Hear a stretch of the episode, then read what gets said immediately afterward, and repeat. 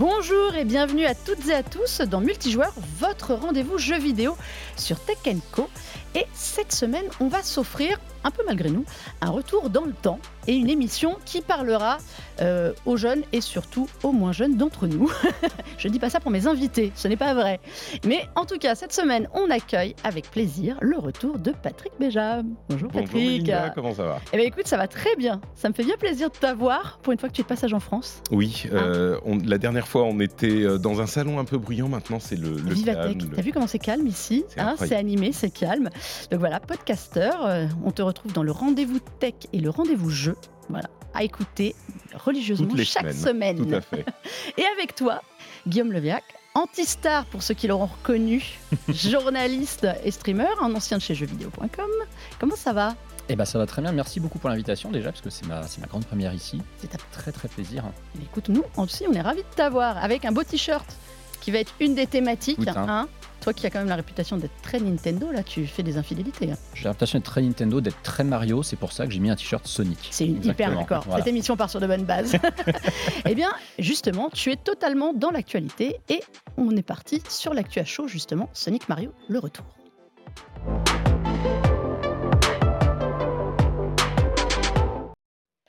Donc, on l'a dit, la semaine dernière, on a retrouvé deux anciennes euh, gloires des années 90, alors qui sont toujours d'actualité, hein, on va pas se mentir. Mais quand je dis ça, c'est parce qu'on les a retrouvées dans leur forme un peu d'antan. Est-ce que vous êtes d'accord avec moi, messieurs Antistar? Ah, oui, complètement, parce qu'effectivement, qui parle de forme d'antan parle de gameplay en deux dimensions. Hein. Mario et Sonic, ce sont deux personnages dont les premières aventures ont commencé avec de la plateforme en 2D qui se sont aventurés sur le terrain de la 3D avec beaucoup de réussite pour l'un et beaucoup moins pour l'autre. on va pas, on va pas par, des termes. Hein. Il y en a un qui a perdu sa console aussi en Il y en a un qui a perdu hein, sa console, c'est ça. Il y, en a, un dont la console écrase tout depuis quelques années et l'autre, bah, maintenant, il est sur toutes les consoles. Euh, c'est un petit peu bizarre. Hein. On nous aurait dit il y a 20 ans que euh, Crash Bandicoot serait une propriété de Microsoft et que Sonic serait sur toutes les machines, sauf Sega, vu qu'il n'y a plus de machine Sega, on se dit, mais il s'est passé quoi en fait? Mais il est toujours là, Sonic. Donc Sonic, revient dans Sonic Superstar. Super Mario revient avec Super Mario Bros. Wonder. Patrick, est-ce que tu as mis la main sur ce nouveau Super Mario? J'ai mis la main sur Super Mario, j'ai mis la main sur Sonic aussi, un petit peu moins. Je dois avouer que je suis plus de l'école Nintendo traditionnellement, mais j'ai l'impression que euh, dans la réalité de ces jeux, de ces nouveaux jeux, euh, on a quand même une formule qui fonctionne mieux que l'autre. Et clairement, Super Mario Wonder euh, réinvente le Mario 2D d'une manière un petit peu surprenante et qui donne envie de continuer à euh, découvrir ce que Nintendo a à nous proposer. Là où Sonic, on va dire, euh, revient vers ce qu'il savait faire de manière un peu plus sage, pas complètement, mais un peu plus sage. Alors, Antistar, raconte-nous ce Super Mario. Euh. Oui, tout à fait. Bah, en plus, je suis vraiment en plein dedans parce que vraiment littéralement dans le. pas de streamer du oui. Mario, je t'ai vu. Je n'arrête pas de faire du Mario et là, euh, dans le TGV avant d'arriver ici, j'ai débloqué l'accès à ce qui est normalement le tout dernier des derniers niveaux bonus du jeu. Donc voilà, on va dire que le jeu, j'ai passé mes quatre derniers jours quasiment à fond dessus. En quoi il est différent Sur Sonic, effectivement, je dois, je dois la mettre. en quoi il est différent Alors, on dit c'est le retour du, de, la 2D plateforme. Donc, à l'ancienne, vraiment, on retrouve un peu cet esprit des premiers Mario euh, années 80. C'est ça. Euh, qu'est-ce qu'il apporte de différent? Parce que, mon avis, à moi, j'ai retrouvé mes fondamentaux dessus, les codes du jeu, la musique. Alors, elles sont retravaillées, modernisées, mais enfin, on retrouve la musique. On retrouve même le saut sur le drapeau à la fin. Oui, tout à fait. Euh, en quoi il est différent alors? Faut savoir que Mario, effectivement, a été popularisé par Super Mario Bros. en 1985, qui a été pendant très longtemps le jeu le plus vendu de tous les temps. Et euh, bah, quand Mario s'est mis à la 3D avec la Nintendo 64 puis la GameCube, bah, c'est vrai qu'on ne le voyait pas trop revenir sur de la 2D. Et euh, quand la DS a tout explosé sur son passage à sa sortie en 2005, on a eu cette surprise d'un reboot de la licence euh, Super Mario Bros. avec New Super Mario Bros. C'était un petit peu finalement pour que les anciennes générations euh, bah, retrouvent le plaisir des jeux d'il y a 20 ans et que les nouvelles découvrent qu'est-ce que c'était finalement que les origines de Mario, le platformer 2D. Et puis bon, bah, le New Super Mario Bros, il y a eu 4 jeux, le dernier date de 2012. Après ça, Nintendo a un peu arrêté les Mario 2D. Il y a eu la formule Mario Maker qui a laissé supposer que ils ne fabriqueraient plus jamais de nouveaux jeux inédits d'eux-mêmes. Hein, ils laisseraient littéralement les joueurs le faire. Voilà, pour ceux qui ne se souviennent pas de Super Mario Maker, c'était la fabrication de niveaux et donc évidemment tous les nostalgiques se sont mis à refaire des niveaux. Ils ont donné les clés mm. euh, du design de niveau Mario avec toutes les possibilités qu'ils avaient créées pendant euh, deux décennies aux joueurs. Même Ils trois. ont hein. dit, et même trois, oui, c'est le, des- c'est le jeu des 30 ans, littéralement, Ouais. sur la boîte de Mario Maker. Il y a Oui, marqué Super Mario Bros. marqué. Mm. 30e anniversaire. Mais du coup, le, le Wonder euh, est un petit peu un moyen de réimaginer ce que peut être un Mario 2D en. euh, c'est toi qui le disais très bien il y a quelques jours. euh, en essayant de surprendre Mm. et euh, de recréer ce sentiment d'émerveillement euh, face à, à ce jeu euh, au moment où il est sorti il y a 30 ans. Je trouve qu'ils y arrivent pas mal. C'est c'est exactement ça, puisque donc, si j'ai cité le cas de New Super Mario Bros, c'est parce que ça faisait office, entre guillemets, de premier reboot Mm. donc de la, la licence Super Mario Bros. Là, c'est une espèce de deuxième renaissance encore de ce modèle euh, platformer 2D. Un moment où on ne l'attendait pas, hein, vraiment, pour le coup. En- on, on remet quand même le contexte. En mai dernier, il y a Tears of the Kingdom qui sort. C'est un monument et on a l'impression que ça va être le dernier grand jeu vidéo de la Switch. On n'a pas de nouvelles d'un nouveau Mario, on attend plus les nouvelles d'une potentielle Switch 2. Et puis, dans le Nintendo Direct fin juin, on a tout à la fin un trailer d'un Mario 2D hyper coloré, hyper euh, psychédélique, hein, j'ai envie de dire. Euh, On n'a pas vu venir. on n'a pas vu venir On n'a du pas vu venir. et en fait, cette annonce en elle-même, elle synthétise l'état d'esprit de ce Mario. C'est vous n'allez pas du tout, du tout euh, voir venir ce qui se passe dedans. L'un des slogans qu'on voit sur les, les panneaux de pub du jeu, c'est attendez-vous à l'inattendu. Et Il y a en un peu de ça. c'est complètement ça. complètement ça. C'est-à-dire que c'est un platformer 2D Mario, comme tu l'as dit, où on retrouve toutes les bases des vieux Mario, où tu as quand même ce système où tu, tu- tu cours, tu sautes, tu tapes dans des blocs, tu sors des champignons, des fleurs, et à la fin des niveaux, effectivement, tu t'accroches à un drapeau. Par contre, tu as une toute nouvelle direction artistique qui, pour le coup, vraiment ose quelque chose dans un Mario. Les New Super Mario Bros. étaient un peu Il uniformes, est très beau. euh, Il est mm. très très beau. Faut quand super même le dire. beau, Beau, il coloré, super très beau, bien animé. euh. très bien animé, effectivement. On sent en fait qu'il y a eu un film d'animation qui est passé par là cette année et qu'il y avait un besoin de moderniser finalement euh, ce qu'est Mario, notamment pour ce public qui l'a peut-être découvert avec le film aussi. On aurait ressorti littéralement un nouveau New Super Mario Bros. Ça aurait été une erreur, vraiment. Il fallait absolument mettre un coup de jeune à cette, à cette Mm. formule. Et bah, New Super Mario, c'est né comme ça. Plutôt pas mal. Ce qui est, ce qui est particulièrement, euh, la, la vraie particularité de ce jeu, euh, c'est l'une des euh, fonctionnalités qui s'appelle les fleurs euh, merveilleuses, je crois. Les fleurs- alors, les fleurs prodigieuses. Les fleurs prodigieuses prodiges, ouais. prodigieuses euh, qui, dans chaque niveau, apparaissent à un moment et vont complètement modifier le niveau d'une manière inattendue, vraiment. Euh, ils insistent beaucoup là-dessus dans leur communication. Et c'est vrai que euh, on- on- quand on attrape cette fleur, le niveau est transformé avec des tuyaux qui se mettent à bouger, des bulles qui apparaissent de Surtout, c'est partout. des- différent d'un niveau à l'autre. Et alors, Ça, c'est c'est ça ça. que j'ai bien aimé. Il n'y a pas euh, une espèce de mécanique répétitive d'un niveau à à l'autre. chaque niveau, on commence à, à anticiper avec délectation euh, ce que le niveau va pouvoir nous proposer Mm. parce qu'on n'a aucun moyen de s'attendre à ce qu'il va pouvoir proposer. Et je trouve que c'est ça qui fait euh, vraiment le sel d'un Mario, d'un nouveau Mario qui en dehors de ça, est quand même ce qu'on pourrait attendre d'un nouveau Mario, avec des nouvelles fonctionnalités, des nouveaux ennemis, des nouveaux déguisements. Mais ce moment des fleurs prodiges dans chaque niveau, on s'en délecte à l'avance. J'a- J'avoue, c'est un peu le côté quand même du jeu. Il s'appelle Super Mario Wonder. On s'était Oui. demandé. C'est ce côté euh, merveille euh, quand on a la graine. Moi, j'ai trouvé que c'était très Alice au pays des merveilles. Il a un côté un peu psychédélique, Clairement. euh, psychotrope. hein. Ah, Euh, je ne sais pas ce qu'ils ont pris chez Nintendo. a- pour peut se avoir l'idée, question. Bah, Mais c'est quand même. euh, faut, faut quand même pas oublier que Mario, à la base, c'est quand même un plombier qui consomme un champignon et qui devient. euh, ils sont allés au bout, du, au bout du concept, Voilà. dire. Littéralement, ça C'est devient vrai. un super-héros parce qu'il a bouffé un champignon. Euh, c'est déjà un peu bizarre à la base. Je trouve que ce jeu, personnellement, ne devrait pas être Peggy 3. Il fait quand même l'apologie de la consommation de substances un peu euh, Un bizarres. peu illicite. Ouais, ouais. So- Soyons clairs. Alors, il y a quelques trouvailles, euh, je trouve, dans le gameplay. Comme on a dit, pour les plus anciens, on retrouve des réflexes, on retrouve des, des choses. Les environnements, même si on a changé de royaume, nous ne sommes plus Oui. au royaume des champignons, mais au royaume des fleurs, Ça pour vous dire aussi ce qu'ils ont consommé. Euh, L'éléphant. Parlons de cette transformation en éléphant, qui est quand même pour moi un truc tellement génial dans le jeu. Ça m'a fait rire. Euh, C'est inutile, mais tellement bien. Ouais, alors ce qui est marrant avec l'éléphant, ça me rappelle les, les îles célestes de Tears of the Kingdom. On a l'impression que toute la communication a été mise dessus et finalement, c'est une toute petite C'est partie c'est de ce un- que je C'est propose. anecdotique dans le jeu, c'est une des C'est transformations. C'est une c'est transformation, c'est la plus drôle, elle est très maîtrisée. En plus, ce qui est bien, c'est qu'ils ont fait en sorte qu'elle s'adapte à chaque personnage. Mm. Les transformations qu'on a de Peach ou de Daisy en éléphant sont absolument fabuleuses. Et oui, c'est très très drôle. Ça a un côté justement très euh, film d'animation, Oui. complètement décalé. Mm. On sent que on est passé de on fait un platformer 2D où on maîtrise notre gameplay, on fait en sorte que ce soit euh, ça, ça parle aux vieux comme aux jeunes, à on est toujours les maîtres du gameplay, mais on veut vraiment que vous ayez l'impression de jouer un peu à un film d'animation en 2D. Alors, oui, vas-y Patrick. Non, c'est vrai que l'éléphant euh, est finalement une partie très drôle, mais assez congrue du jeu. Euh, là où on a une vraie, euh, un vrai apport, c'est qu'ils ont retenu les leçons des Mario faits en 3D, qui sont vraiment des pépinières d'idées Mm. différentes. Et ils ont intégré euh, ce concept ou cette manière de faire dans Mario Wonder. euh, et on a des, des centaines, des milliers d'idées différentes, effectivement. Euh, dans chaque niveau, on a quelque chose d'un petit peu nouveau. Et l'éléphant, qui est si marquant, n'est qu'une de ces nombreuses idées au Le final. marteau-piqueur est bien trouvé aussi. hein. Enfin, je ne sais pas vrai. comment on doit l'appeler.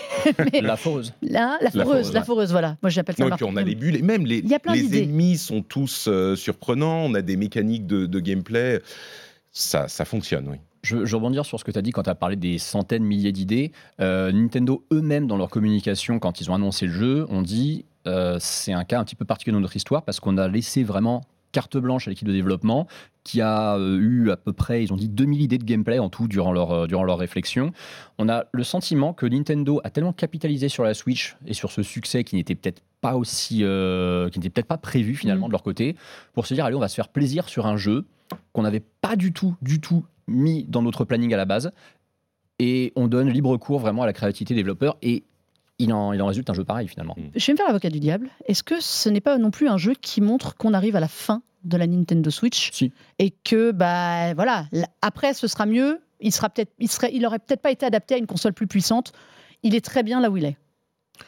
Je ne sais pas si on est forcément. Enfin, Nintendo n'a jamais euh, évidemment couru après la puissance pour Mm. tout un tas de raisons qui les avantagent bien. Il est moins ambitieux Euh. que, que Zelda par exemple. Mm. Complètement, on est d'accord. Mais euh, je crois que c'est sans doute le dernier gros jeu de la Switch. Parce que c'est le dernier gros jeu de la- Switch dans le calendrier. Je, je pense pas que. Tu crois pas une Peach, autre, euh, je ne sais plus comment il s'appelle Si, Peach, mais- Showtime Oui, il- il- je pense pas qu'il sera l'un des gros gros jeux de la Switch non plus. Euh, mais, mais je crois que pris en indépendamment de, euh, du calendrier de Nintendo qui, est de plus en plus clair aujourd'hui et qui correspond un petit peu à nos attentes et à notre frustration d'une machine euh, sous-puissante finalement, la Switch, malgré son succès, euh, on, on lit peut-être un petit peu ce qu'on veut lire dans le- le- les qualités et l'existence de Mario Wonder. Mais, mais bon, de fait, il est certain qu'il sera le dernier gros de, de cette génération. Est-ce que ce n'est pas ça la Switch finalement? Un jeu Mario Wonder comme ça, euh, qui sort de nulle part, qui est adapté tout public, parce qu'on parle voilà, pour les enfants. Formidable, malgré les psychotropes. Euh, pour, les, pour les plus grands, on va dire plus grands pour être sympa, euh, on, on y prend, moi je prends un plaisir absolument fou sur ce Mm. jeu euh, depuis sa sortie. Je- J'y ai passé je sais pas combien d'heures aussi, parce que j'ai un plaisir vraiment de jeu plateforme 2D. Est-ce que c'est pas l'essence même de la Switch, ce jeu Je dirais même que c'est l'essence même de Nintendo, d'une manière générale. Nintendo a toujours voulu mettre au cœur de ses préoccupations le plaisir de jeu. Ils veulent que leur jeu soit clair, accessible, facile à jouer, facile à comprendre par tout le monde. Euh, c'est d'ailleurs pour ça que Tears of the Kingdom à côté est un peu une anomalie. Bon, ça va pas Mm. empêcher de très bien marcher. Ce Mario, là aussi où il synthétise la Switch, c'est qu'effectivement, tu l'as très bien dit Patrick, c'est une console, on le sait, qui en termes de puissance est à la ramasse par rapport à la concurrence. D'ailleurs, Nintendo ne voit pas les autres consoles comme une concurrence. On sent qu'ils sont Ils ont raison, ils sont tout seuls dans Ils leur sont dans leur truc. bulle, hein, ils ont raison. bah, ils ont raison. De toute façon, ils ont la console qui se vend le mieux euh, d'un marché où ils ne cherchent même pas à concurrencer les autres. Ils sont quand même très forts. Mais euh, tu vois, tu as un jeu comme Super Mario Odyssey qui est sorti en 2017, dont tout le monde a attendu pendant toute la génération une suite. Tout le monde a voulu, qui est un Mario Odyssey 2. Ouais. On se retrouve en fin de génération, au moment où on espère peut-être un Mario Odyssey 2 en, en guise d'adieu à la Switch, en guise de, de chant du cygne, on se retrouve avec un Mario 2D, un Mario complètement barré, effectivement super beau, plein d'idées de gameplay. Et effectivement, je pense que c'est une façon de, de Nintendo de dire c'est toutes ces idées de gameplay, on en a des tonnes. Le problème, c'est dans un jeu 3D, la Switch ne nous permet plus de le faire. Mm. On est trop limité avec cette console. Donc, on va tout mettre sur un jeu 2D parce que mine de rien, la Switch est une console en plus parfaite pour ce genre de jeu. Euh, et puis, quand même, un petit peu rappeler que voilà, le jeu 2D, il n'est pas mort malgré tout. C'est pas réservé euh, aux indépendants, c'est pas réservé euh, aux gens qui font du speedrun. Ça peut être encore un type de, gameplay aujourd'hui qui est très populaire et qui va marcher auprès de tout le monde. Eh ben, très bien, tu m'as fait une transition toute trouvée sur le concurrent qui est revenu aussi en 2D après un peu un léger raté en 3D, qui est Sonic. Alors là, on fait la jonction années 90 et vous allez voir sur le plateau, c'est pas le même mood. Patrick fait déjà des grimaces. Euh, Sonic Superstar. On est d'accord pour dire qu'on revient un peu aux fondamentaux de gameplay du Sonic des années 90, qui a quand même marqué une sacrée génération de joueurs aussi, parce que c'était un peu l'anti, justement, Mario. Euh, il arrivait avec ses déboulés euh, à gogo, euh, ses, pics, ses contrôles très difficiles, qui sont toujours difficiles, mais je trouve que ça, moi j'aime bien. Je sais que beaucoup de gens ont crié, mais moi j'aime bien. Patrick n'aime pas. Alors, évidemment, la licence et le personnage et le type de gameplay ont ses fans, donc je ne veux offenser personne. Moi, je ne suis pas aussi client. il faut prendre ça en considération dans mon, dans mon jugement de, de ce jeu. Euh, licence, Sonic est une licence un petit peu tragique parce qu'elle a été euh, assez mal exploitée, je dirais, par Sega, son créateur, pendant de nombreuses années. Et les fans ont euh, un petit peu, avec Sonic Mania notamment, donné il y a quelques années une leçon à Sega, avec leur, leur bénédiction, hein, mm. de ce que pouvait être un Sonic classique après s'être aventuré dans différents domaines, Sega revient avec donc ce Sonic Superstar. Tous ces héros et avec tous ces héros, avec un jeu qui est vraiment dans l'esprit euh, de, ce que faisaient les qualités de Sonic euh, dans les années 90. Le problème, qui s'applique à vrai dire à de nombreux jeux et de nombreux développeurs, c'est que dans une période et une année où un jeu ne peut pas se contenter d'être juste bon pour sortir du lot, il faut qu'il soit excellent, parce qu'on a tellement d'offres, tellement de qualités, tellement de Surtout cette année. Surtout, ce mois-ci. Surtout ce mois-ci, en plus eh ben, euh, un Sonic Superstar, je dirais un petit peu hasardeux. J'irai pas jusqu'à dire paresseux parce que c'est exagéré, mais qui demande un certain investissement et qui a quand même pas, euh, qui est pas aussi accessible que, d'autres titres qui sortent en ce moment. Eh ben moi, je trouve que je, crains qu'il ait du mal à convaincre un public plus large que celui qui lui est déjà acquis. Je vais le dire comme ça. Tu es du même avis, Je suis effectivement du même avis. Il y a un problème déjà de calendrier. C'est ce qu'on s'était dit avant, euh, avant d'enregistrer. On s'est dit, ce jeu sort à un moment, on a l'impression que Sega a envie littéralement de le passer sous le tapis. Alors que s'il avait sorti pendant un gros creux d'actualité, au le moins. Mois prochain. Par exemple. Notamment. Au, moins, tu vois, il aurait fait parler de lui. Euh, on se serait rendu compte parce que c'est parce que c'est pas un mauvais jeu. C'est un bon jeu. Maintenant, euh, il souffre de cette comparaison évidente avec Mario Wonder encore une fois pour des raisons de calendrier, mais c'est pas comme s'il y avait que Mario. On sait que c'est un mois où il y a tout, il y a Assassin's Creed, il y a Forza, il y a Spider-Man, il y a Alan Wake. Bon, c'est le pire mois pour sortir son jeu, sauf si tu es Mario ou Spider-Man, j'ai envie de mm. dire. Le problème de ce Sonic, c'est que la comparaison avec Mario, elle est évidente, parce que oui, tu as ces deux héros qui se sont fightés euh, dans les années 90, qui se retrouvent à nouveau en frontal à trois jours d'écart. Pourtant, Sonic, ça reste le seul pour moi, héros, la seule mascotte qui a réussi à rivaliser avec Mario et à remettre Mario en question. Quand Sonic the Hedgehog sort sur Mega Drive en 91, à ce moment-là, Nintendo a sorti Super Mario World, on a Super NES en face, et Sega a cette image très cool, très ado, euh, là où Nintendo a ce côté effectivement peut-être un peu plus gamin. Euh, Sonic, il est puissant, il va vite, on a l'impression d'une démo technique vraiment avec ce premier jeu sur Mega Drive qui est un jeu vraiment culte. Et en fait, c'est sans demain quasiment. C'est-à-dire que Sonic, quand il passera à la 3D, ça ne convaincra qu'une petite poignée de fans et il n'y a jamais eu de grand Sonic 3D. Hein. Mm. Désolé, mais euh, je pense qu'il n'y en a pas. On aurait voulu, on aurait bien voulu. On aurait voulu. Et l'idée de Sonic Superstars, elle est intéressante parce qu'effectivement, ça revient des fondamentaux qui sont ce qui marche le mieux avec Sonic. Le souci, c'est que il n'arrive pas aller sur le terrain de Mario Wonder, c'est-à-dire de recréer vraiment euh, ses fondamentaux, de refaire une espèce de reboot complet de la licence Sonic qui donne l'impression de ne pas jouer au même jeu. Avec Mario, on est sur quelque chose de complètement inattendu. Vraiment, on est constamment surpris. Avec Sonic Superstars, c'est beau, c'est fluide, ça joue en plus à 4 avec 4 mm. héros, mais on a l'impression en fait on, sait déjà d'avance ce qui va se passer. Il y, a un niveau, il y a un niveau qui est clairement le niveau qu'on a laissé dans les années. On voit les images, pour ceux qui regardent les images, on a ce, niveau à l'ancienne. Alors moi j'ai bien aimé euh, Sonic parce qu'on retrouvait des fondamentaux. Je suis tout à fait d'accord sur le manque de créativité. Ça. De, il n'y a pas ce petit truc en plus euh, dans, dans, Sonic. Alors à qui il parle? Est-ce Pour qui il est fait ce jeu?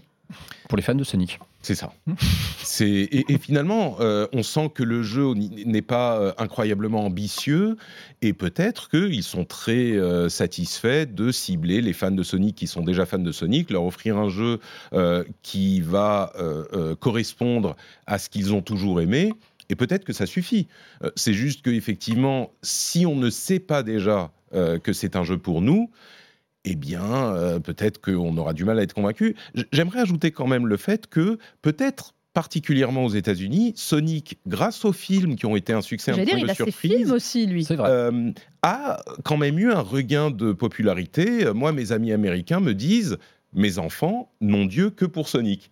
Donc peut-être qu'effectivement il y a cet attrait que nous on minimise parce qu'on n'est pas forcément la cible, mais, mais peut-être que euh, certains spectateurs ou auditeurs nous diront ah mais tu te rends pas compte Sonic, euh, on ne parle que de lui à la maison, c'est possible. Tu veux dire qu'il ne serait pas pour les vieux? Ce ne serait pas une Madeleine de Proust pour les vieux? Écoute peut-être les deux finalement, euh, c'est juste pas pour moi. Alors justement, en parlant de ça, parce qu'on va pas s'étendre plus sur Sonic qui nous a moins convaincus que Super Mario, je trouve, vous allez me dire si vous êtes d'accord, que ce retour de Super Mario et de Sonic en 2D, allié à d'autres jeux qui sortent type Robocop, qui revient, Rock City, alors qui revient quand même avec les traits et la voix de Peter Weller. Alors quand on dit les traits, oui, le bas du visage, je vous l'accorde, Euh, mais qui est un jeu qui se veut exactement dans la lignée du film des années 80. Est-ce qu'il y a, vous sentez vous aussi cette tendance à aller chercher des héros? Alors on parlera aussi Inspecteur Gadget qui revient, Goldorak, d'aller chercher des héros d'enfance, de jeunesse, des personnages emblématiques des années 80 pour la génération que nous sommes un peu messieurs. Bah, c'est assez évident. hein. Je crois qu'on a toujours euh, ce- cette volonté, euh, en partie commerciale, d'aller chercher les choses qui pourraient marcher. Et euh, après la mode des années 60-70, on arrive aux 80-90. Et on est dans une situation un petit peu particulière peut-être où les canons de la pop culture de l'époque étaient particulièrement décriés, critiqués. Euh, au moment où ils étaient populaires avec la jeunesse. Mm. Cette jeunesse, euh, 20 ou 30 ans plus tard, euh, est en âge de dire ce qu'elle aime elle-même et de dicter euh, la, la- le, de donner le là dans la culture. Alors ça donne des choses comme le succès des films de super-héros, la légitimisation des jeux vidéo et peut-être de l'argent un petit peu, j'ai pas envie de dire facile, mais la possibilité de ramener des franchises qui à cette époque avaient un succès Mm. évident, mais euh, n'était- enfin, évoque quelque chose chez les gens qui étaient jeunes à cette époque. Et donc, j'imagine que la licence Robocop, pour parler de lui, euh, n'est pas hors de prix. Et en faire un jeu peut peut-être parler à des gens qui, euh, à qui ça rappellera de bons souvenirs, on va dire. On a, on a Robo- Robocop, on a aussi Inspecteur Gadget, Goldorak, là on est sur des héros. Est-ce que c'était tes héros d'enfance?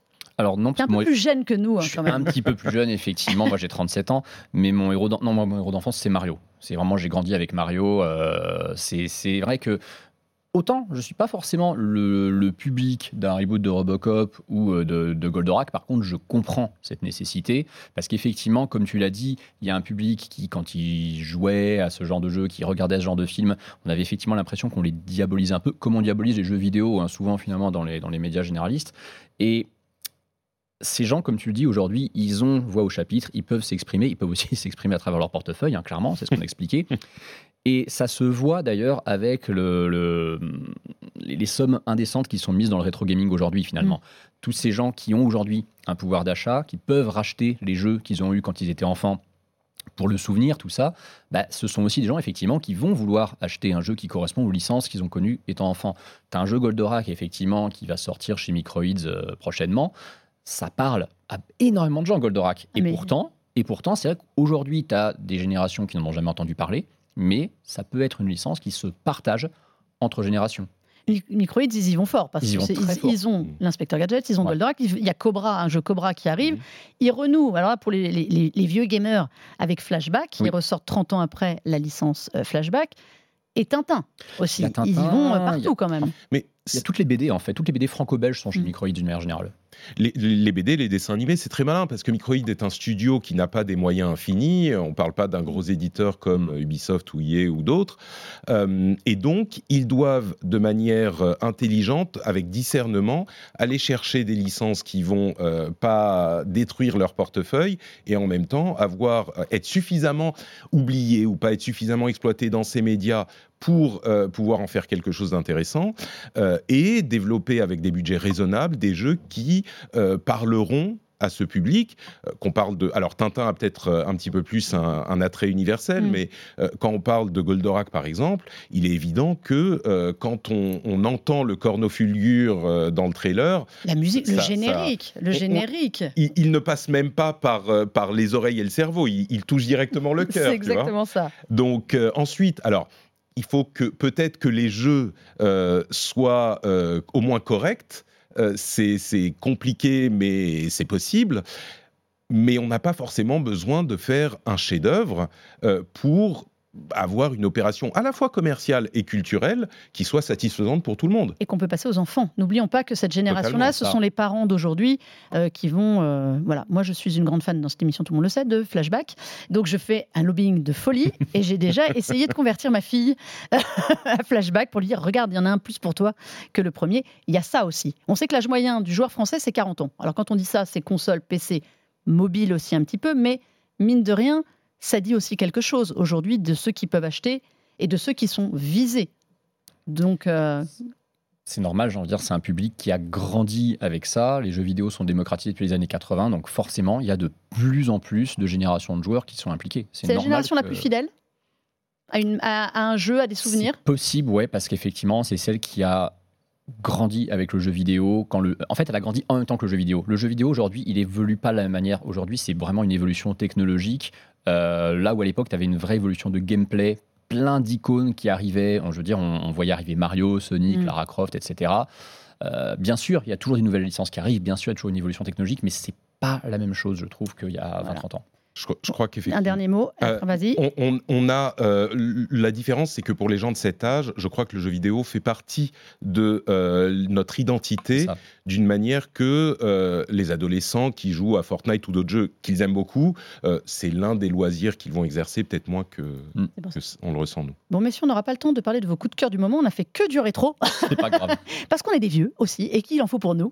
merci à vous d'être venus, Guillaume. Merci on te retrouve où? Euh, sur Twitch, euh, pseudo Antistar.